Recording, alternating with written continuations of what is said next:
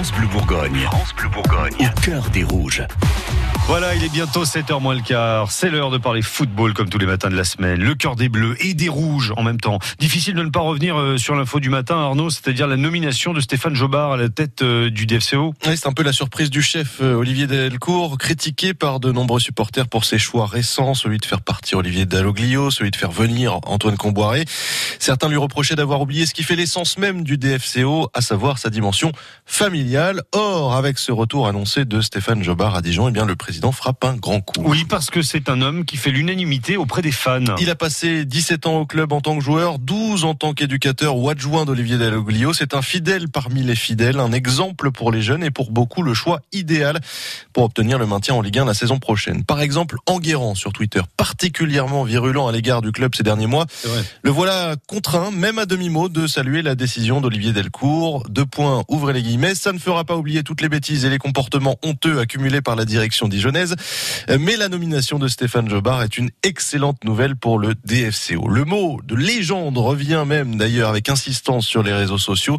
Nico se demande, en 2006, quand Jobard a mis fin à sa carrière de joueur, on utilisait le terme emblématique. Du coup, on utilise quoi aujourd'hui? Légende vivante. D'ailleurs, ils sont nombreux ce matin à relayer cette vidéo de 2006. Il y en avait hier soir à l'issue de la rencontre, quand tout un stade rend hommage à Stéphane Jobard. À 35 ans et après 15 ans passés sous les couleurs dijonnaises, l'emblématique milieu de terrain du DFCO a décidé de tourner la page. Gaston Gérard, debout comme un seul homme pour rendre hommage à son capitaine exemplaire. C'était donc euh, il y a 13 ans. Mmh. Ceux qui étaient au stade ce soir-là ont pleuré et c'était mon cas, nous dit Aurélien, toujours sur Twitter.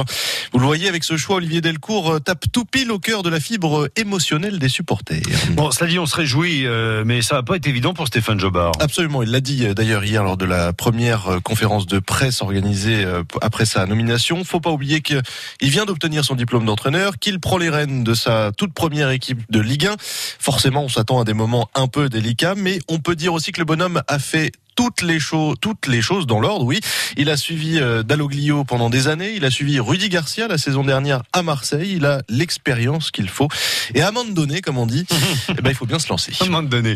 Un cocorico dijonnais pour terminer le cœur des rouges. Oui, ça concerne la Coupe du Monde des filles. Le Cameroun vient de se qualifier in extremis pour les huitièmes de finale de la compétition. Et dans cette équipe figure la défenseur du DFCO euh, féminin, Marie-Noël Awona. Elle était titulaire hier soir pour la victoire de son pays face à la Nouvelle-Zélande. Et on l'imagine très très heureuse ce matin. Suivez au cœur des rouges sur francebleu.fr. francebleu.fr.